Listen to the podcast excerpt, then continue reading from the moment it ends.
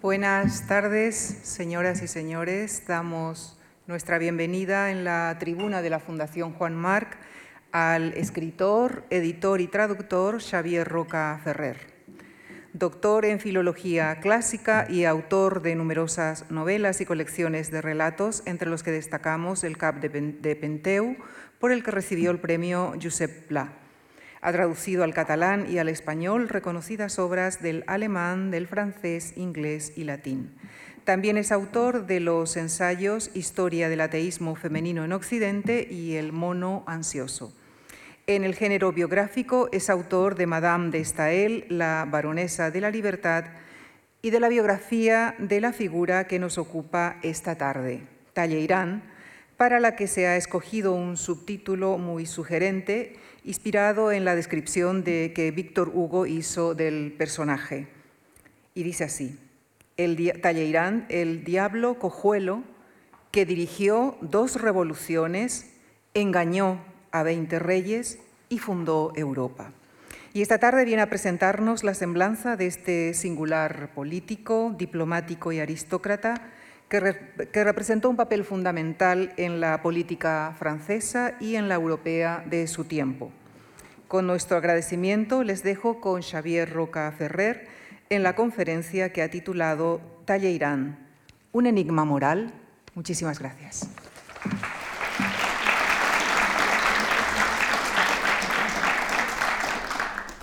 Buenas tardes a todos. Se me ha encargado por mis pecados que les dé una conferencia que no exceda de una hora sobre Charles Maurice de Talleyrand-Périgord. Eh, Talleyrand es junto con Luis XIV y eh, Napoleón los dos políticos franceses que más han dado que escribir. Lo que se ha escrito sobre estos tres personajes es enorme.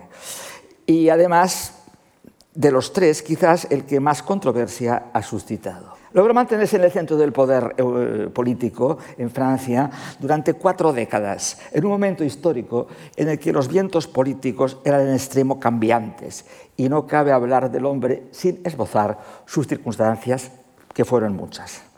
A lo largo de 84 años, nace en 1754 y muere en 1838, Talleyrand fue muchas cosas, todas ellas importantes. Obispo, político, revolucionario, diplomático y estadista, y su actividad en todos los papeles que desempeñó tuvo una enorme influencia en lo ocurrido en Francia y en Europa desde finales del siglo XVIII hasta la fecha de su muerte.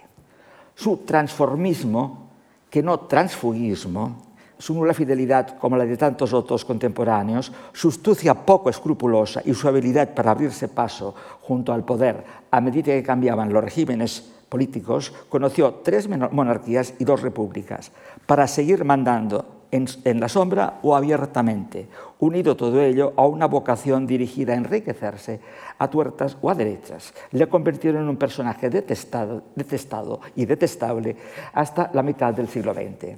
Historiadores de todos los colores políticos se ensañaron con el hombre de los trece juramentos, eh, los monárquicos por revolucionario y traidor, la Iglesia por apóstata y expoliador de los bienes eclesiásticos, la izquierda jacobina por especulador y agiotista, y los bonapartistas por haber contribuido decisivamente a la caída de su ídolo. Aunque todos, aunque todos tuvieran algo de razón, pocos supieron que por el camino había ido salvando a Francia eh, de todos los marasmos que, a los, en los que se fue envuelta desde eh, la Revolución Francesa. Afortunadamente, a partir del siglo pasado, y cuando me refiero al siglo pasado me refiero al siglo XX, ah, la aparición de una serie de documentación mucho más amplia de, la que teníamos hasta entonces eh, permitió a, a, muchos historiadores, especialmente franceses e ingleses, revisar a ese personaje y darnos un enfoque del mismo seguramente mucho más justo que el que se, había se le había dado hasta entonces. Eh, si algún, de algún político puede decirse que fue eh, el hombre y su circunstancia de Talleyrand, indudablemente se ha de afirmar la frase, porque sin su circunstancia Talleyrand no hubiese sido Talleyrand. Charles Maurice de Talleyrand-Périgord nació el 2 de febrero del eh, año 54 como primogénito de una de las familias más nobles, poderosas y prestigiosas de Francia. El primer hecho importante que le afectó fue su, su cojera. Cuenta en sus memorias que a los cuatro años, mientras vivía aún en casa de su ama de cría, la nourrice que dicen los franceses, se cayó de una cómoda y se rompió un pie. Sus padres no se enteraron y cuando sus padres fueron a recogerlo, habían pasado cuatro años y aquello no tenía solución. Eh, sin embargo, la historiografía moderna discrepa de esta historia y se decanta por la creencia ya sostenida por algunos médicos del siglo XIX de que, al igual que un tío suyo, Gabriel Marie, padecía lo que se llama el síndrome de Marfan un síndrome que afectaba a ambos pies. El derecho era en exceso cóncavo y el izquierdo era como un puño o una garra. Su resultado fue una cojera incurable. Aquello determinó su carrera en muchos aspectos. Los pies tuvieron la culpa, nos dicen sus memorias, para justificarse ante los que le reprochaban sus, actuaciones más criticables, en especial las que hizo en su, etapa en la que fue clérigo y obispo de Otón. Aquella cojera eliminaba la posibilidad de destinarlo a la carrera militar, la única carrera que se esperaba de un primogénito aristócrata francés. Por otra parte, uno de los hermanos de su padre eh, Alexandre Angelique de Talleyrand-Périgord había hecho una carrera fulgurante dentro de la Iglesia. Cuando apenas tenía 30 años, el arzobispo de Reims lo había elegido coadjutor y lo había hecho nombrar obispo in partibus. Diez años después, muerto el arzobispo de Reims, Alexandre Angelique se convirtió en su sucesor con unos ingresos anuales de 560.000 libras. Andando el tiempo, aquel hombre acabó cardenal y arzobispo de París. Los padres del niño, que no nadaban precisamente en la abundancia, daban por seguro que aquel tío tan poderoso no sería un obstáculo, sino todo lo contrario, para que su hijo tuviera una carrera eclesiástica rápida, brillante y bien retribuida.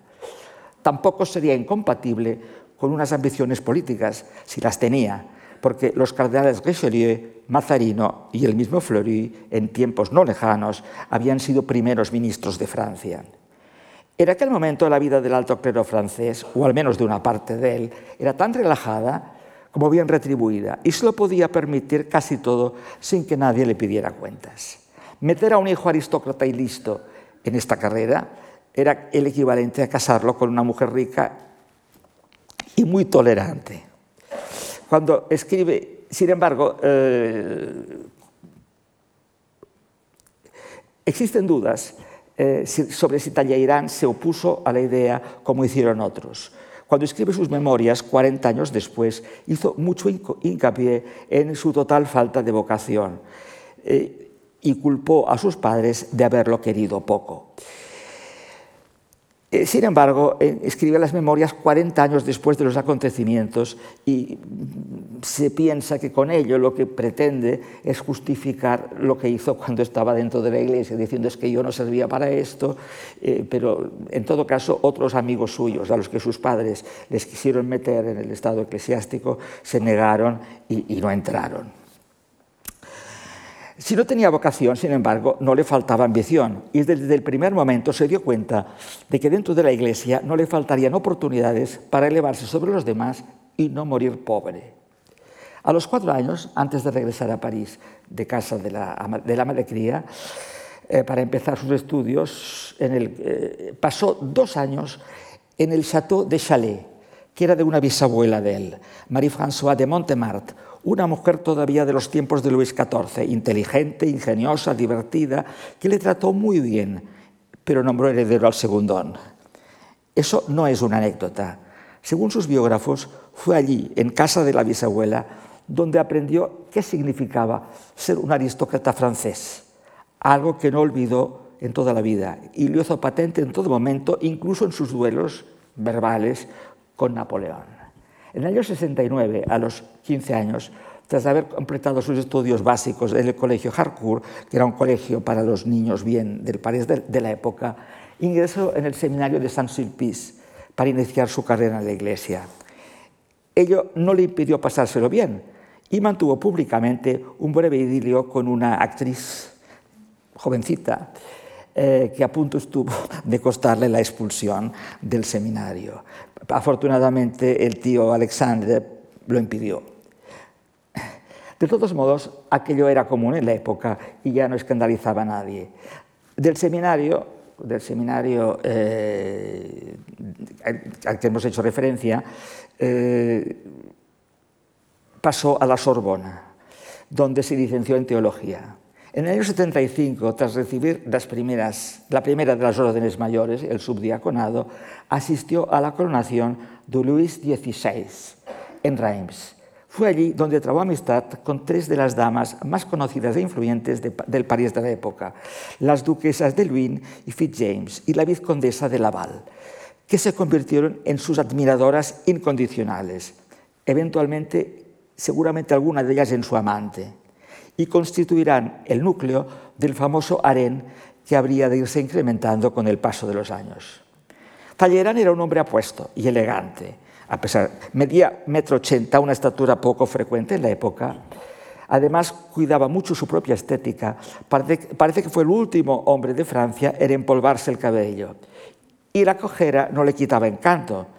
Pensemos en su casi contemporáneo Lord Byron. A ello había que unir su discreción, su trato encantador, muy ancien régime, y las agudezas que dosificaban su discurso.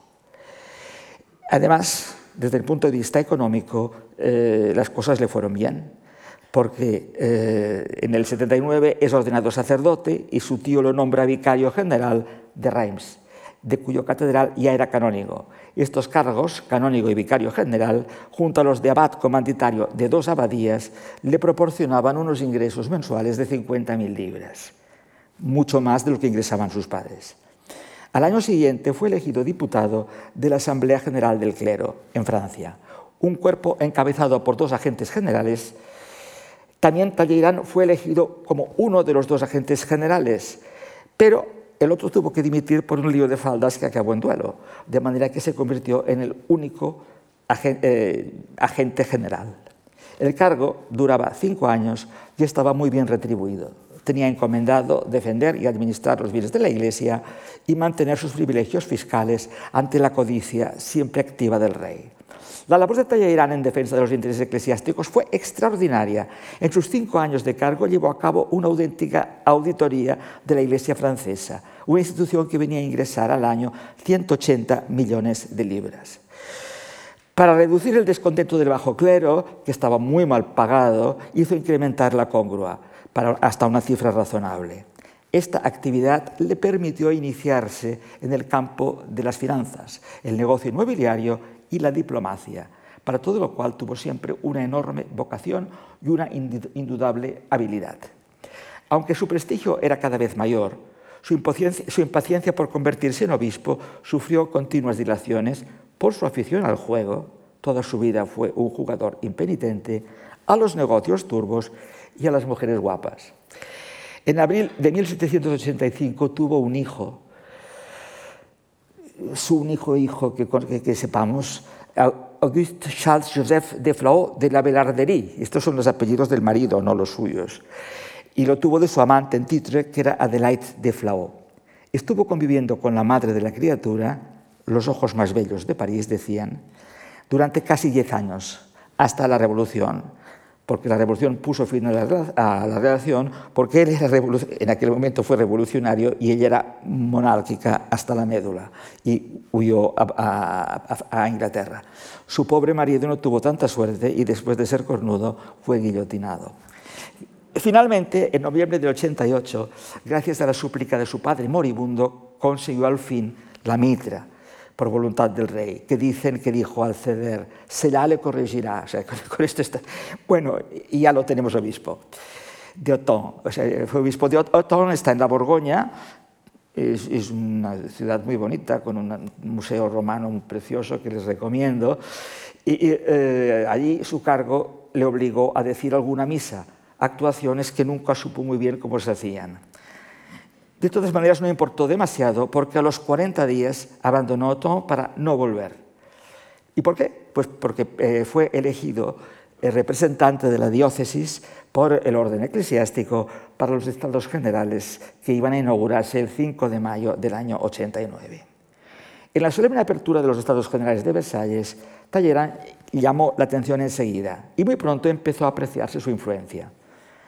A ella se debió, a su influencia, que los tres órdenes que formaban los estados generales, es decir, el clero, la nobleza, lo que se llamaba el tercer estado, que era eh, campesinos y burgueses, acabaran reuniéndose en una sola asamblea, en el, juego, en el famoso eh, juramento del juego de la pelota, y se convirtieran en asamblea nacional. Además, el rey había dispuesto que el tercer estado, es decir, campesinos y burgueses, doblaran el número de diputados, pensando que esto le favorecería. Para el terror de muchos, en aquel tercio doblado, que era la mitad de la asamblea, se habían introducido numerosos abogados de ideas avanzadas y buenos oradores, como Robespierre o Saint-Just. Muy pronto, para asombro de la mayoría de los obispos presentes, Talleyrand, todavía obispo, insistió en la desaparición del diezmo y para solucionar la ingente crisis económica del país, al que la guerra de América había endeudado hasta 110 millones de libras, propuso la nacionalización de los bienes de la Iglesia francesa, argumentando que el clero no, era propietario como los demás propietarios, sino solo administrador, porque los bienes le habían sido dados no por el interés de las personas, sino para el servicio de su función. Lo defendió con bravura eh, su amigo y brillante demagogo Mirabeau, y el proyecto fue aceptado el 2 de noviembre. Aclamado por el Monitor, que era el periódico afín a la Revolución, en cambio, hizo caer sobre su cabeza un diluvio de injurias y panfletos por apóstata y arribista sin escrúpulos, no solo de parte de la Iglesia, de la que formaba parte, sino de su propia familia, y aquello solo fue el preludio. El 14 de julio del año, del año 90, que era el primer aniversario de la toma de la Bastilla, Talleyrand celebró como pudo, ante 300.000 personas, la misa que tuvo lugar en el campo de Marte durante la fiesta de la Federación una celebración en sí mismo grotesca que arruinó un diluvio imparable.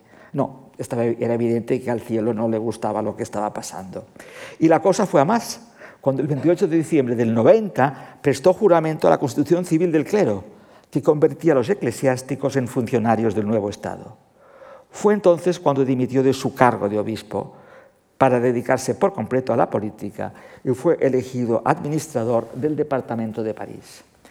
Ante tanta insubordinación, Roma tomó la palabra y en marzo y abril del 91 Pío VI manifestó su dolor, aceptó su renuncia y le amenazó con excomulgarle si no se retractaba en el plazo de 40 días.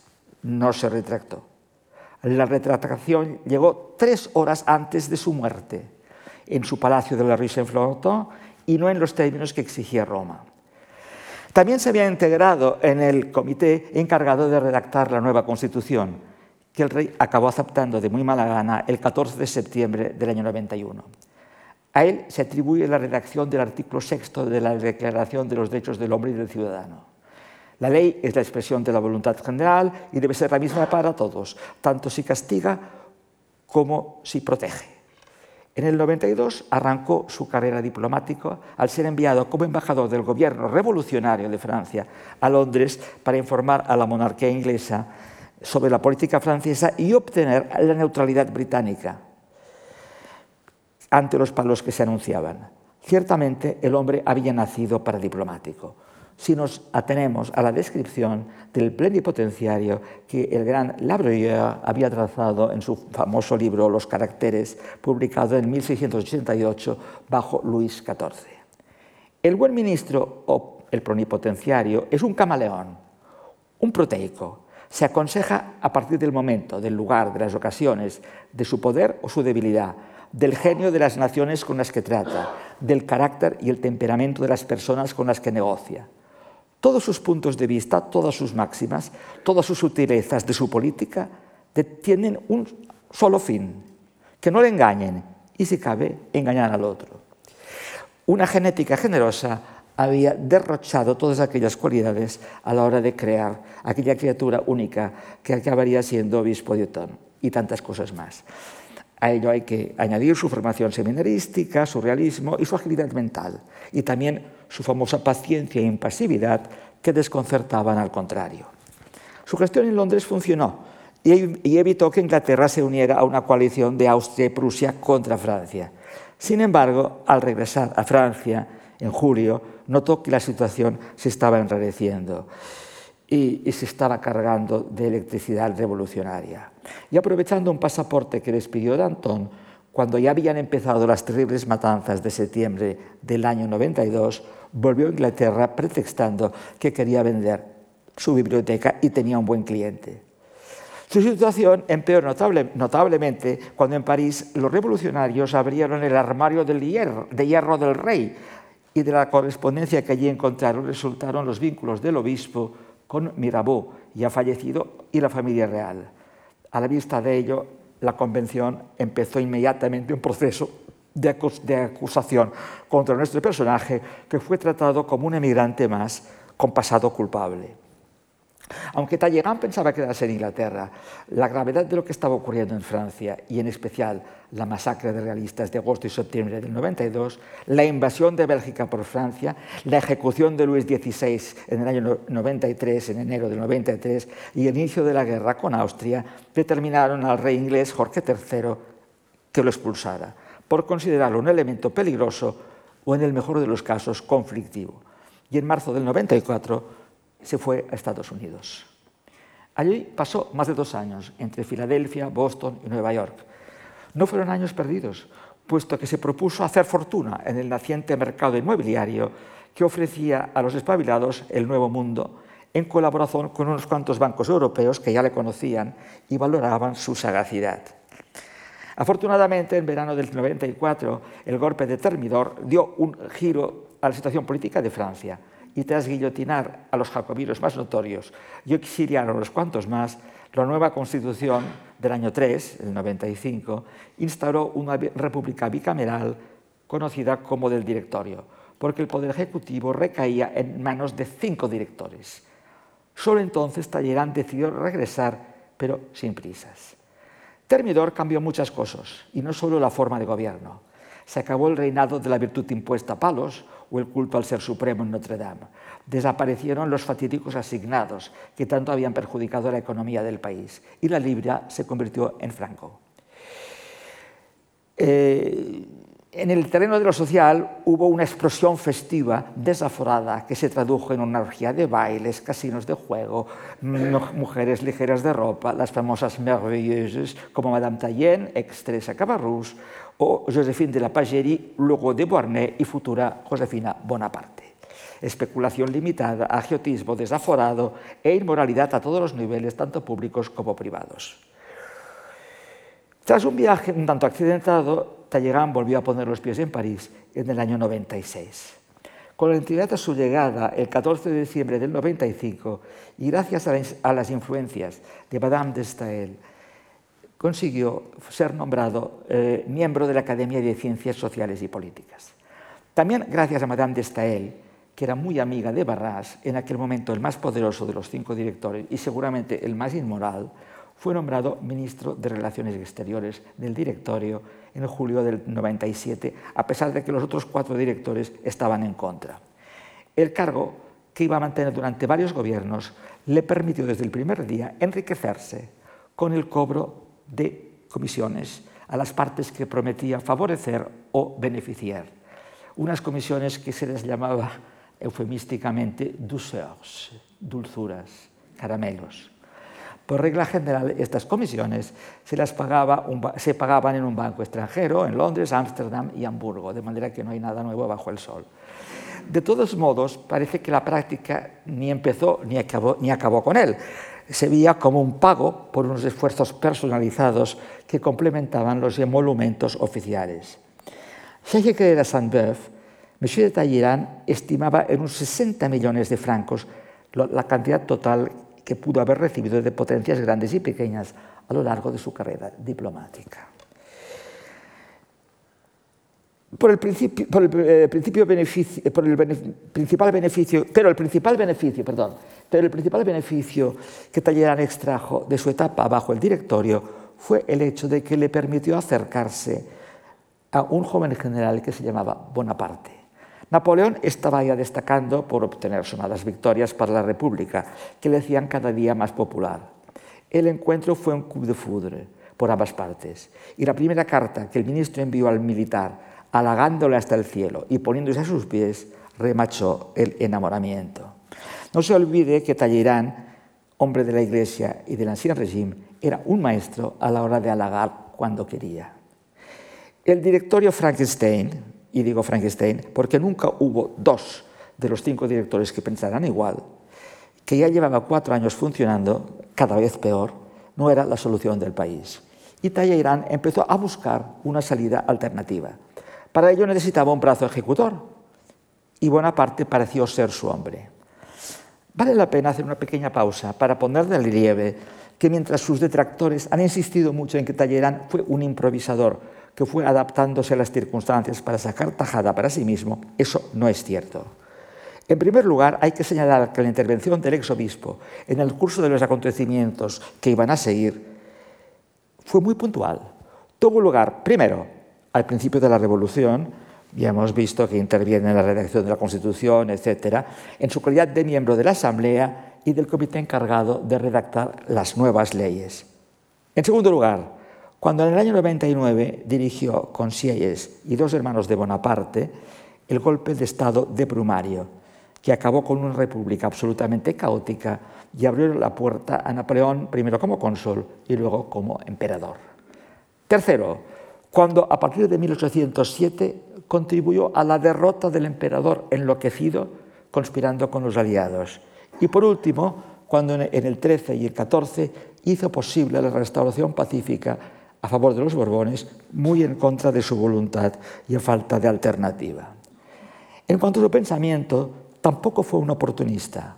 Aunque rompiera 13 juramentos, Talleyrand tuvo siempre las ideas muy claras con independencia de los trapicheos y negocios turbios en que se metió, un prestigioso historiador contemporáneo, Simon Shama, en su libro Ciudadanos, que se publicó en el año 93, se, publicó para eh, celebrar el, segundo aniversario de la Revolución Francesa en el 89, no duda en colocarlo en su momento junto a los defensores de la modernidad, de un orden económico y legal liberal como Barnabo con Dorset, todos ellos producto del iluminismo tardío, unos hombres que querían en la libertad, el progreso, la propiedad privada, una administración justa y una ética reformista que había empezado a dar sus frutos ya en tiempos de Luis XV y que los desaciertos de Luis XVI, la quiebra económica del país y la, convulsión revolucionaria abortaron. Se ha dicho que un hombre su biblioteca y en la que Charles Maurice eh, tenía en sus tiempos de seminarista, en una casita que se había alquilado en la Rue Bellechasse, se juntaban las obras más progresistas aparecidas en el siglo, tanto en Francia como en Inglaterra. Allí estaban La Rochefoucauld, que todavía era de la época de Luis XV, Fontenelle, Bayle, D'Alembert, Diderot, Helvetius, Condorcet, Condillac, Laharpe, Marmontel, Bacon, Hume y Adam Smith. El que brillaba por su ausencia era Rousseau cuyo buenismo se le atragantó desde el primer momento, y al que además culpaba, seguramente con razón, de la explosión jacobina que Robespierre y Saint-Just dirigieron influidos por la obra del autor de la Nouvelle Héloïse, y que dio lugar a lo que todos sabemos. Y pensar que Robespierre acudió a la Asamblea Nacional con la aspiración de abolir la pena de muerte. Fíjense ustedes de los buenos. En compañía de todos aquellos volúmenes, desayunaba diario, mientras sus obligaciones eclesiásticas se lo permitieron, con sus amigos, entre los que se contaban el que sería ministro de Hacienda de Luis XVI, Calón, que fue despedido a los tres años, y también el habilísimo banquero Panchot, el radical y demagogo Mirabeau, y un condiscípulo suyo del colegio Harcourt, que era sobrino de, eh, que fue ministro de Luis XV, Fleury, eh, a la muerte de Fleury, Chassel.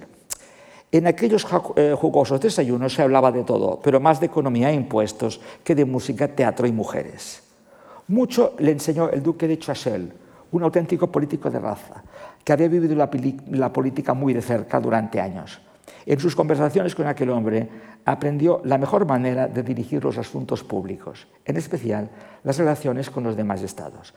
El arte de saber delegar las tareas técnicas a subordinados capaces y de, confianza y sobre todo a no aislarse de la sociedad, porque decía Choiseul, un ministro que se mueve en sociedad puede adivinar, incluso en una fiesta, más de lo que llegará a saber nunca encerrado en su despacho ya ministro de Relaciones Exteriores del directorio, junto con Napoleón, convenció al Ejecutivo de la necesidad de realizar una expedición a Egipto, una experiencia que acabó en fracaso, que, pero que por el bombo que se le dio al llevarse un montón de científicos y, y arqueólogos fue un éxito propagandístico muy valioso para ambos.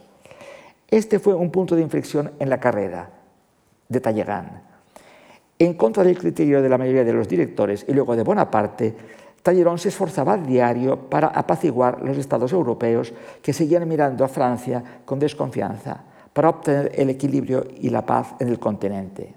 La obsesión nacida con la revolución y a la que se apuntó también Bonaparte pro resúa, consistente en invadir nuevos territorios con la excusa de liberarlos de sus regímenes autoritarios e implantar en ellos las ideas y reformas que se habían probado en Francia, tampoco convencía a Talleyrand, que ya en una carta de 2 de julio del 99, dirigida a la miembro del Consejo de los 500, que sería el equivalente de los comunes, poco antes del golpe de Brumario, había afirmado que el sistema que busca llevar la libertad a la fuerza a las naciones vecinas es el más idóneo para hacerla odiosa e impedir su triunfo. La idea no ha perdido su vigencia en, y en el, en el siglo XXI. Y el reciente fracaso de Afganistán, por no hablar de otros muchos, es un ejemplo perfecto de ella. Sin renunciar a sus ideas últimas, Talleyrand percibió la ambición de Napoleón Bonaparte y sus capacidades e intuyó la oportunidad de obtener a su lado una longevidad política que es lo que deseaba. Una longevidad política condicionada a que también se mantuviera en pie su valedor, porque sabía que él nunca contaría con el apoyo ni de monárquicos ni de jacobinos. Para lograr aquel objetivo, el último paso fue el golpe de Brumario del año 99. Cuidadosamente preparado por un viejo radical revolucionario, Sieyes, en aquel momento era uno de los miembros del directorio, de los cinco directores, con la ayuda también de José Luciano Bonaparte. Eh, Luciano presidía el Consejo de los 500 y el mismo Talleyrand. El golpe estuvo en un triste fracasar, pero lo salvaron Luciano y los, ganaderos, y los granaderos de Bonaparte que tomaron los 500 a punto de bayoneta. El golpe materializó el ascenso al poder del general Corso. Mantuvo las cámaras pero sustituyó aquella olla de grillos que había sido el directorio por un triunvirato que iba a ser el nuevo gobierno francés, con Napoleón, Sieyès y Ducos como los tres cónsules. Previamente, para tener las manos libres, Talleyrand había renunciado ante Barras a su cargo de ministros exteriores. Así nació la Constitución del año octavo, en la cual el general Napoleón obtuvo el puesto de primer cónsul, un cargo que no tardó en hacer vitalicio. Brumario le confirió facultades prácticamente dictatoriales sobre la nación, que ejerció a fondo hasta su caída definitiva en 1814. Talleyrand había respaldado a Bonaparte y fue esencial en la consolidación del consulado. El imperio se dio por añadidura. 1800 fue el año de los tratados, que a veces son redactados por Napoleón mismo y su hermano José. Mediante el Tratado de Marfontaine, Francia regulariza sus eh, relaciones con Estados Unidos, con el de Lionville con Austria y finalmente con el de Amiens con Gran Bretaña y España. Este último duró muy poco. Talleyrand intervino directa o indirectamente en la preparación de estos tratados y se ganó cuantiosas propinas por sus buenos oficios. Con ello, Talleyrand contribuyó a la realización de los planes de Napoleón ayudándole a imponer su supremacía en Francia, Alemania y Suiza. También representó un papel importante a la hora de, negociar el nuevo concordato con la Iglesia entre Napoleón y el Papa Pío VII, que se firmó en el mes de julio del año 1801 y que restableció hasta cierto punto la paz religiosa en el país. Pero en cierta ocasión, Napoleón pregunta al exobispo cuál era el origen de su supuesta riqueza, de la que todo el mundo hablaba. El ministro le contestó con descaro, hoy muy sencillo, compré acciones y obligaciones del Estado el 17 de Brumario y me las vendí el 19. Nunca más se lo volvió a preguntar. Quizá para vengarse de su desfachatez, fue precisamente en esta época cuando Napoleón le hizo tragar un sapo de considerables dimensiones, al imponerle contraer matrimonio con Catherine Noël Grant, una bellísima cortesana de altos vuelos nacida en la India, que había sido acusada en París de espía de los ingleses. Con la ayuda de Barras, Talleyrand había conseguido salvarla y quedársela en casa. Se ignora cómo y cuándo se conocieron, en Londres, en Hamburgo, en París, pero para entonces ya llevaban conviviendo cinco años. Caterina había traído consigo una niña de unos cinco años llamada Charlotte, de paternidad dudosa, aunque no es imposible que fuera hija del propio obispo de Autun, es decir, de, de.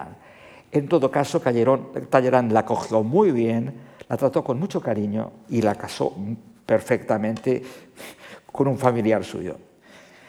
Pero el primer cónsul, que era cónsul, que era corso, y pues italiano, y tenía un tío, Monseñor, no era partidario de las irregularidades en su entorno. Y en 1802 obligó a Talleyrand a deshacerse de Madame Grant o a convertirla en su legítima esposa, porque a todo un ministro de Exteriores de Francia no se le podía tolerar un amancebamiento notorio. Las esposas de los embajadores no hablaban de otra cosa. Parece que Josephine, también, Josephine Bonaparte, abogó también por la celebración del matrimonio, que fue civil y religioso, y acabó, acabó convirtiendo a Catherine Noël Grant en princesa de Talleyrand-Périgord, para gran satisfacción de la interesada. Talleyrand nunca perdonó a su amo aquel matrimonio forzado, que consideró siempre una humillación a los ojos de la buena sociedad. Además, en aquel momento la pasión había muerto y llevaba tiempo harto de Catherine. Quizá como compensación por el matrimonio impuesto y por su sordera a los deseos de, apaciguamiento, eh, Napoleón era de los del palo, del palo y la zanahoria, permitió a su ministro adquirir con ayuda financiera del propio Bonaparte un suntuoso castillo eh, que estaba en Valençay, que además de servir como, una suerte de jaula de oro para la realeza española durante un tiempo, allí mantuvo encerrado Bonaparte los príncipes Fernando y Carlos de Borbón y a su tío Antonio durante seis años, fue residencia oficial del estadista de Talleyrand hasta su muerte cuando no estaba en París. A Napoleón le encantaba humillar a la gente. Como observó el perspicaz Metternich, el emperador de los franceses castigaba muy poco, pero humillaba mucho. Pero los castigos se olvidan y las humillaciones no. A la ofensa del matrimonio no tardaron en sumarse otras desavenencias entre ambos en relación con el proyecto político que estaba fraguando Napoleón para la Francia imperial. Talleyrand quiso siempre considerarse mentor del que en definitiva era su amo y empezó a sentirse decepcionado y finalmente asustado por el derrotero que estaba empezando a tomar su carrera. Como dice François Furet, durante casi ocho años, Talleyrand iba a ser el segundo en el poder del Estado después de Napoleón, que seguía fascinado por él. Pero todas las fascinaciones tienen fecha de caducidad, y el caso no fue excepción. A ello se unió el espinoso asunto del asesinato del duque d'Angers, que tanto se ha reprochado tanto a Talleyrand como a Napoleón. Pero antes de entrar en este asunto, y para entenderlo, hay que hacer referencia a lo que se llamó la conspiración de la máquina infernal, un atentado contra la persona del primer cónsul que había tenido lugar en la noche de San Nicasio del 3 de Niboso del año 9, 24 de diciembre de 1800. Cuando Bonaparte se dirigía a la ópera, para asistir con Josefina al, estreno en París de la creación de Haydn, tuvo lugar la, la explosión de un artefacto tremendo dirigido contra él que dejó 22 muertos y muchos heridos. La pareja consular, en cambio, resultó ilesa. En un principio se atribuyó el atentado a los neojacobinos en contra de la opinión de Fouché, que era el jefe de seguridad del imperio. Ulteriores investigaciones demostraron que Fouché tenía razón y el atentado había sido obra de la reacción monárquica y en especial de los chuanes de Bretaña, que se consideraban el ejército, legítimo de Francia. Aquel atentado se frustró, pero no fue el único. y el primer cónsul empezó a obsesionarse por su propia seguridad. Y correlativamente también Talleyrand, que temía por la estabilidad de Francia si Bonaparte desaparecía. 1804 fue un año muy tenso y se descubrió una conspiración de unos cuantos generales de Napoleón. Eh, Napoleón decidió que tenía que dejar muy claro que no permitiría nunca un regreso de la monarquía y que mandaba más que nadie.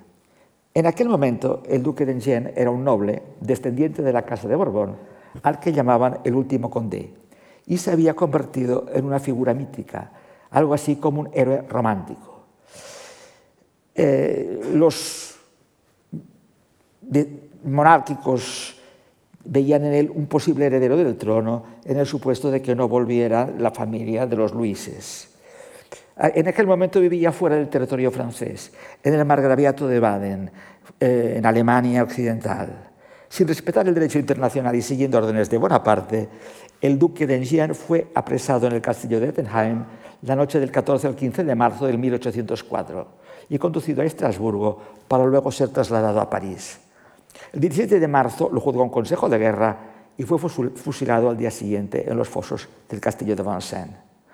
Todo apunta a que Talleyrand tuvo algo o bastante que ver con el asunto.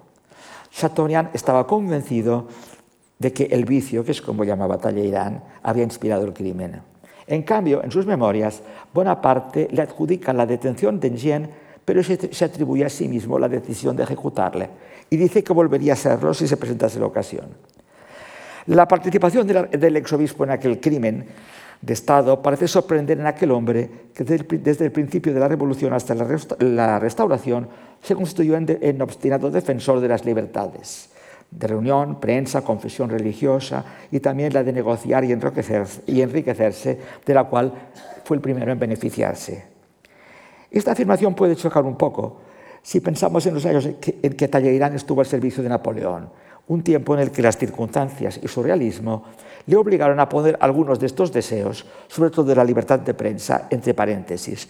Por ello, Napoleón dijo de él, Talleyrand es un filósofo, pero su filosofía sabe dónde detenerse. El exobispo, hombre práctico, sabía que la política debía tener en cuenta el momento en que se hacía y no pedir peras al olmo. Devueltos los Borbones, volvió a las andadas, sobre todo en la cuestión de la libertad de prensa.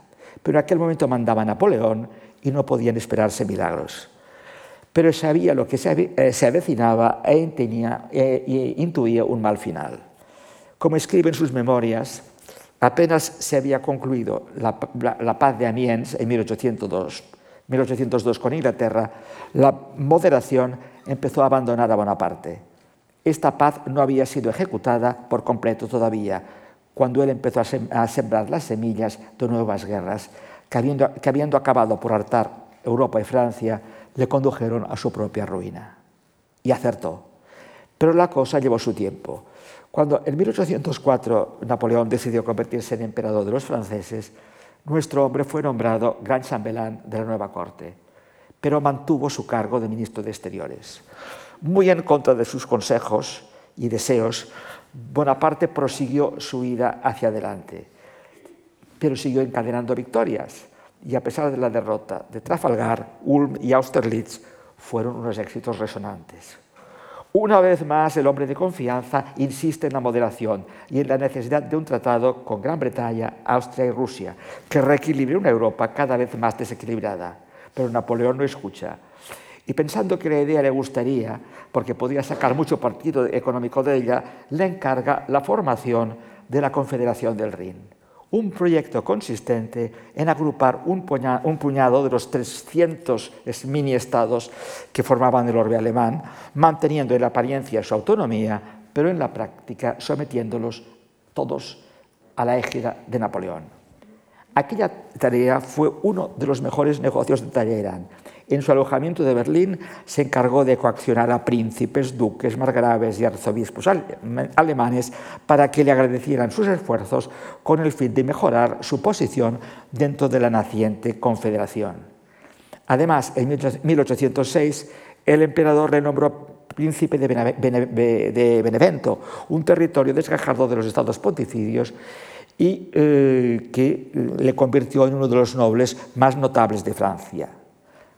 Pero también en Berlín Napoleón decretó el famoso bloqueo continental, algo que a Talleyrand le pareció totalmente equivocado y eh, se lo tuvo que tragar también. Como cada vez le preocupaba más la agresividad rayana en lo absurdo de la política de Napoleón, empeñado ahora en repartir coronas entre sus hermanos, Talleyrand decidió jugar con dos barajas. A través de sus amigos Dalberg y Metternich, embajador, de Austria en Viena, empezó a pasar información a Rusia y Austria y, naturalmente, a cobrarla. Cuando el emperador firmó con Rusia el Tratado de Tilsit en julio de 1707, sin pedirle consejo, Talleyrand aprovechó la ocasión para renunciar a su cargo de ministro de Exteriores. Sin embargo, aunque en teoría ya se había apartado de sus, funciones, Napoleón cometió el error de su vida y al invitarlo al Congreso de Erfurt, que tuvo lugar en 1808, y que consistió en un encuentro entre el emperador de Francia y el zar Alejandro I de Rusia para reafirmar la alianza pactada en Tilsit. Aunque en Tilsit Napoleón había convertido al impresionable Alejandro, que nunca dejó de tener un poco de, niño, en un admirador suyo, los sentimientos antifranceses de la corte rusa habían socavado la alianza y Bonaparte quería reafirmarla. Pero de lo pactado en Erfurt no salió nada nuevo. El único que sacó tajada del nuevo encuentro fue Talleyrand, que en las reuniones privadas que se celebraban por la tarde en el palacio de la princesa de turno en taxis, a las que Napoleón no asistía, supo ganarse la amistad personal y la confianza del zar. Esta amistad, reforzada tras la declaración del bloqueo económico, que tanto perjudicó a muchos estados europeos y a Rusia también, y la invasión final de Rusia por Napoleón, le dio, muy, buenos resultados tanto en el Congreso de Viena como a la hora de reorganizar Francia tras la invasión de los aliados. Fue allí, sentado en la mesa de té de la princesa de Turnitaxis, junto a Alejandro I, donde Charles Maurice plantó las semillas de su éxito final. Si el zar llegó a Erfurt admirando al heroico Napoleón, se fue encantado con la personalidad deliciosa y la perspicacia de Charles Maurice, príncipe de Benevento. Erfurt fue el último encuentro entre el zar y Napoleón. Cuando Napoleón decidió partir a una España invadida, donde la situación era cada vez más difícil, cometió un segundo error imperdonable al encargar al exministro Talleyrand que sirviera comidas casi a diario en su casa a un gran número de gente. La idea de Bonaparte era que Talleyrand fuera pulsando la opinión pública y se la comunicara a él. Pero en el curso de aquellos banquetes, Talleyrand, como quien no quiere la cosa, no cesaba de contar la verdad de lo que estaba pasando en España, algo muy distinto de lo que decían los boletines de guerra y el Monitor. En política, la necesidad hace extraños compañeros de cama. En aquel momento, la situación general de Francia y el imperio, que no paraba de ir a peor, llevó a Talleyrand a acercarse el que hasta entonces había sido su principal enemigo y rival, el detestable Joseph Fouché, duque de Otranto, más conocido como el Metralleur de Lyon, por los asesinatos masivos que cometió allí en los tiempos pasados pero no olvidados de la descristianización que intentó hacer la Convención Jacobina. Al igual que Talleyrand se había recolocado y ahora era ministro de Policía de Francia y jefe de seguridad del imperio. Fouché era también un hábil político y después del príncipe de Benevento el miembro más poderoso del entorno de Napoleón. El hecho de que dos rivales tan reconocidos pasaran a reunirse con tanta frecuencia dio pie a que se dijera que estaban planeando derrocar al emperador. Y estas sospechas llegaron a oídos de Napoleón, que estaba en España, y, decidido averiguar qué estaba pasando, partió de España a uña de, a uña de caballo y una vez en París los convocó a un juicio público para acusarlos de traición. Fouché logró esquivar la acusación, pero Talleyrand asistió al juicio impertérrito. Su amo le acusó a gritos de desleal y de todo lo imaginable, incluso de haber sido el culpable de la muerte del, duque de Enghien. Y lo definió, es famosa la definición, como una mierda en una media de seda. Talleyrand le escuchó sin inmutarse. Calló y en cuanto se hubo ido Napoleón, se limitó a decir a los presentes, es una lástima que un hombre tan grande sea tan mal educado. Sin embargo, como castigo, el emperador se limitó a retirarle el cargo del gran chambelán. Metternich tenía razón, humillaba, pero castigaba poco. En el año 9, Napoleón se divorció finalmente de Josefina y en el 10 contrajo matrimonio con María Luisa de Austria, de la que tuvo su único hijo varón legítimo, el aguilucho, el futuro rey de Roma. También se le conocen dos bastardos, el segundo con María Valesca. La invasión de España salió muy mal y en 1813, después del desastre de Rusia, el emperador volvió a ofrecerle el puesto de ministro de Exteriores, que Talleyrand se negó a aceptar a pesar de que Napoleón le amenazó. Pero los acontecimientos se precipitaron y en octubre del mismo año tuvo lugar en Leipzig la conocida como la Batalla de las Naciones, en la que la sexta coalición aplastó finalmente las fuerzas imperiales. A principios de 1814, Talleyrand estaba convencido de que el imperio tenía los días contados y maniobró hábilmente con la colaboración de Fouché para dejar París a los aliados y al pretendiente Luis XVIII. Mientras tanto, las fuerzas de Wellington cruzaban los Pirineos y el duque de Anjou, hermano de Luis y futuro Carlos X, era recibido triunfalmente en la siempre conservadora Burdeos. El resultado, la caída de Bonaparte, su abdicación, la primera restauración y la inmediata incorporación de Talleyrand al nuevo gobierno. Las opciones políticas eran pocas. Finalmente, Talleyrand, escudándose del principio de la legitimidad, aceptó de mala gana el regreso de los Borbones en la persona del hermano del rey guillotinado, Luis XVIII, que tenía fama de liberal, con la esperanza de liberalizarlo un poquito más. Curiosamente, fue el zar de Rusia quien acogió la solución con mayor entusiasmo. El 1 de abril del 14, el arzobispo de Otón fue elegido por el Senado presidente del gobierno provisional. Firmó el armisticio con los aliados y eh, elevó a Luis XVIII al trono y fue nombrado primer ministro de Francia. También se reservó el cargo de ministro de Exteriores. Por primera vez en su vida, Talleyrand controlaba el gobierno de Francia de manera directa y no a través de otra persona. Cuando el 16 de septiembre del año 14 se celebró el Congreso de Viena, las potencias vencedoras habían elegido la ciudad de los Valses para poner fin definitivo al poderío francés.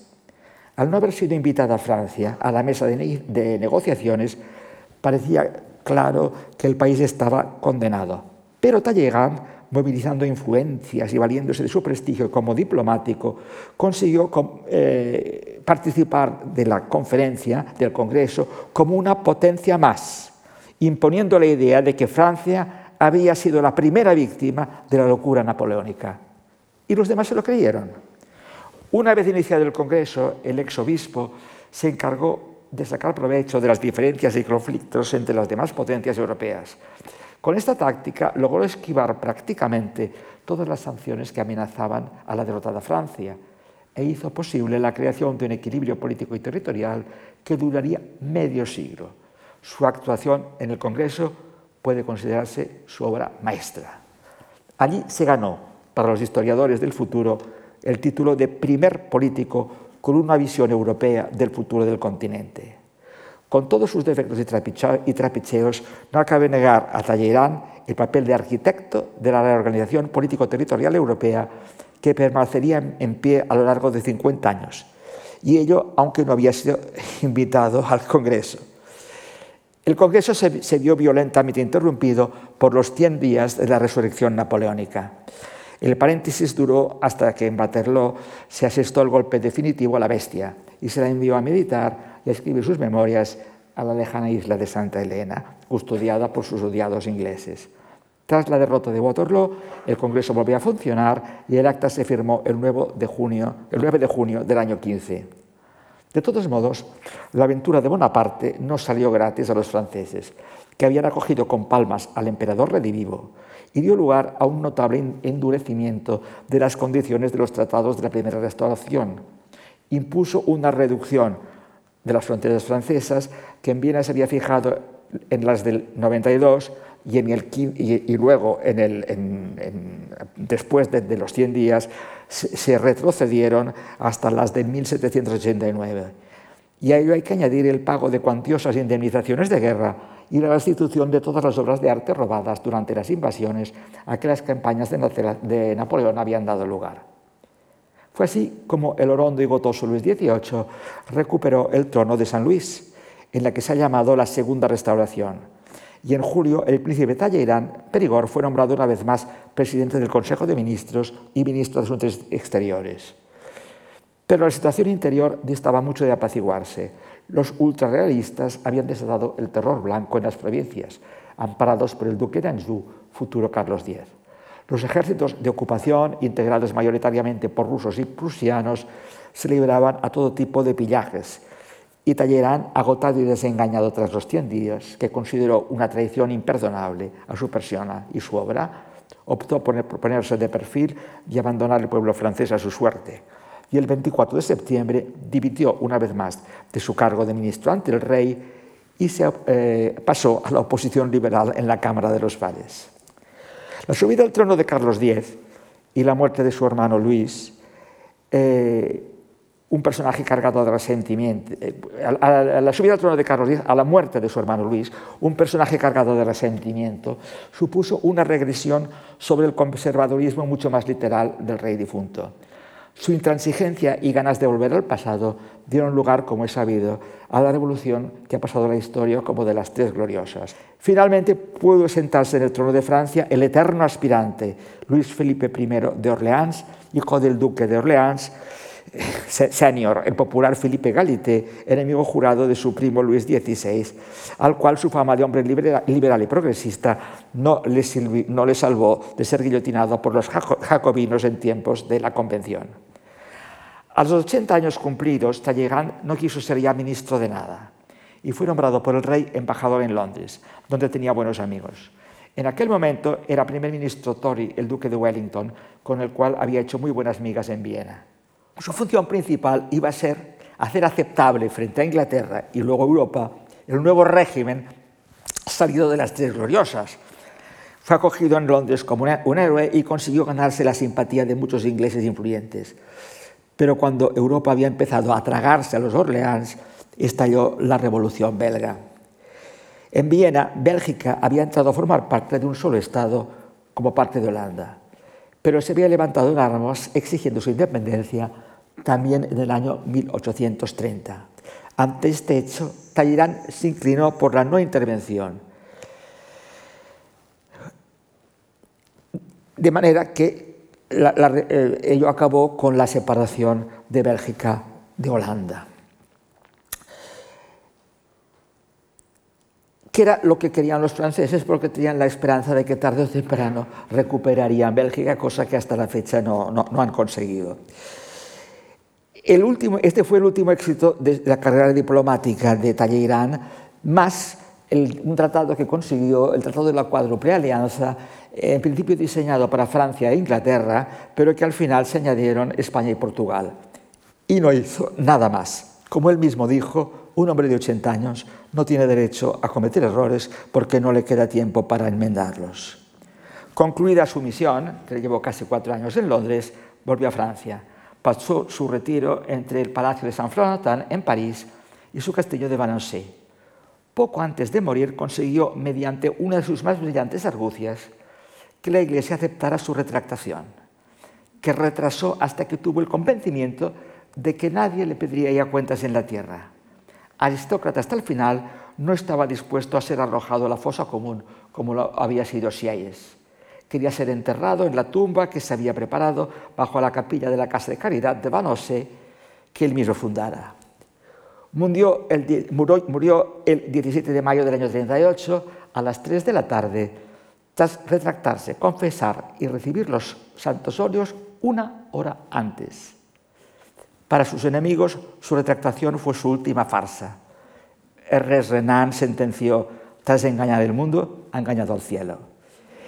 En sus últimos tiempos, en París y Valenciennes, por más que las élites políticas que se movían en torno al rey le agradecían el acierto de sus actuaciones y, se, eh, le mostraban una justificada estima, casi todas las corrientes de opinión, que ya no la podían tragar de vivo, se enseñaron con aquel diablo cojuelo o su memoria, unos por haberles privado de Bélgica, que la revolución había incorporado a Francia. Otros, la derecha monárquica y la Iglesia, por sus continuas traiciones a Roma y a un puñado de reyes. Y no en menor grado los bonapartistas por haber sido cómplice necesario en la caída de Bonaparte. A pesar del desastre final, la popularidad de Napoleón, en cambio, no se había borrado. Talleyrand nunca había sido popular, una maldición que pesa sobre los muy ricos si no son jugadores de fútbol, estrellas del pop, actores de Hollywood o les ha tocado el euromillón. Por más que el hombre había salvado a Francia de un destino desastroso, muy pocos supieron entenderle, y menos aún después de su muerte. En él, el Estado primó siempre sobre la nación, la razón sobre los sentimientos y la libertad sobre la igualdad. Esto explica que fuera execrado por la generación que le seguirá en el siglo XIX, la de los románticos, como Georges Sand y Victor Hugo, por no hablar de Chateaubriand. Le recriminaron haber atravesado el terror con media de seda y la cabeza empolvada, sin dar jamás la impresión de que le había tocado. No entendieron su optimismo a pesar de todo, aquel distanciamiento a la vez educado, atento y crítico en relación con los acontecimientos y la realidad en general. De ahí la mala prensa que aquel hombre tuvo a lo largo del siglo XIX y buenas partes del siglo XX, y que tanto incidió en su, en su afición a enriquecerse. Hoy, Talleyrand sigue siendo un enigma para muchos, pero eso es precisamente lo que él quería. Nos consta que dijo a una de sus amigas durante una partida de whist, quiero que a lo largo de los siglos se siga discutiendo sobre lo que he sido, lo que he pensado y lo que he querido, para contribuir a ello, prohibió que sus memorias fueran publicadas hasta pasados 30 años de muerte, de su muerte. Eh, que una, prohibición cuyos albace, eh, que los albaceas de Talleyrand prorrogaron 30 años más, o sea que no se publicaron hasta pasados 60 años de la muerte del de eh, que había escrito las memorias. Quizá quien mejor definió la, ambivalencia del personaje fue Saint-Beuve al afirmar que el problema moral que plantea el personaje de Talleyrand consiste únicamente en la mezcla, seguramente única en la historia, en, en una misma persona, de un talento superior, un sentido común excepcional, un gusto exquisito y una corrupción consumada, recubierta de desdén, de un dejarse ir y de una indiferencia real o fingida que le colocaba, al menos a sus propios ojos, por encima de las circunstancias. Eh, de las circunstancias. Pero como decían los latinos, audiator et altera paz. Ahora escuchemos a Talleyrand. ¿Cómo se justificó él mismo? Acudimos a sus, a sus memorias en las que escribe. De todos los gobiernos a los cuales he servido, no hay ninguno de quien yo haya recibido más de lo que le he dado. No he abandonado a ninguno antes de que él se hubiera abandonado a sí mismo. No he puesto los intereses de ningún partido, ni los míos personales, ni los de mis allegados, en contraposición con los verdaderos intereses de Francia, unos intereses que nunca he creído en oposición a los intereses de Europa. Y a su buen amigo, el político y poeta Lamartine, confesó, comparándose con Mirabeau, el gran demagogo de los primeros tiempos de la Revolución, lo siguiente. Mirabeau era un gran hombre, pero le faltó el coraje de ser impopular. Desde este punto de vista, yo soy mucho más hombre que él. Entrego mi nombre a, todas las interpretaciones, a todos los ultrajes de la multitud. Me creen inmortal y maquiavélico cuando yo solo soy impasible y desdeñoso. Nunca he dado un consejo perverso a un gobernante o a un príncipe, pero no me hundo con ellos. Después de un naufragio, se necesita un, un piloto que salve a los náufragos. Tengo sangre fría y los llevo a un puerto, no importa cuál, con tal de que les ofrezca abrigo. Estas palabras, sin duda sinceras, nos describen cómo veía él su propia carrera. No se hacía ilusión alguna sobre el agradecimiento de los que había preservado de la anarquía, de la guerra civil, del desmembramiento, de la ocupación. La, ignorancia, el fanatismo y la ingratitud del pueblo soberano eran atributos que el daba por descontados. Había vivido demasiado tiempo y visto demasiadas cosas. Todo Talleyrand queda resumido en estas manifestaciones. Y probablemente decía la verdad, al menos la suya. El fatum le vengó en la batalla de Sedan con la captura de Napoleón III y la tragedia de la Comuna. Sin entrar en distingos de casuistas, hay dos hechos probados. A. que sus actuaciones fueron a la postre muy positivas para una Francia desnortada. Y ve que por el camino amasó una ingente fortuna. Si pensamos en la cantidad de políticos que se han hecho riquísimos en Suiza y en las islas del Canal y han dejado hechos unos zorros los países donde han gobernado, quizás debamos cerrar los ojos ante muchos pecados del que fuera obispo de Otón, general diplomático, gran chambelán de Bonaparte y ministro de dos reyes y un emperador. Quizá ojalá fuera presidente del Consejo de, de Europa.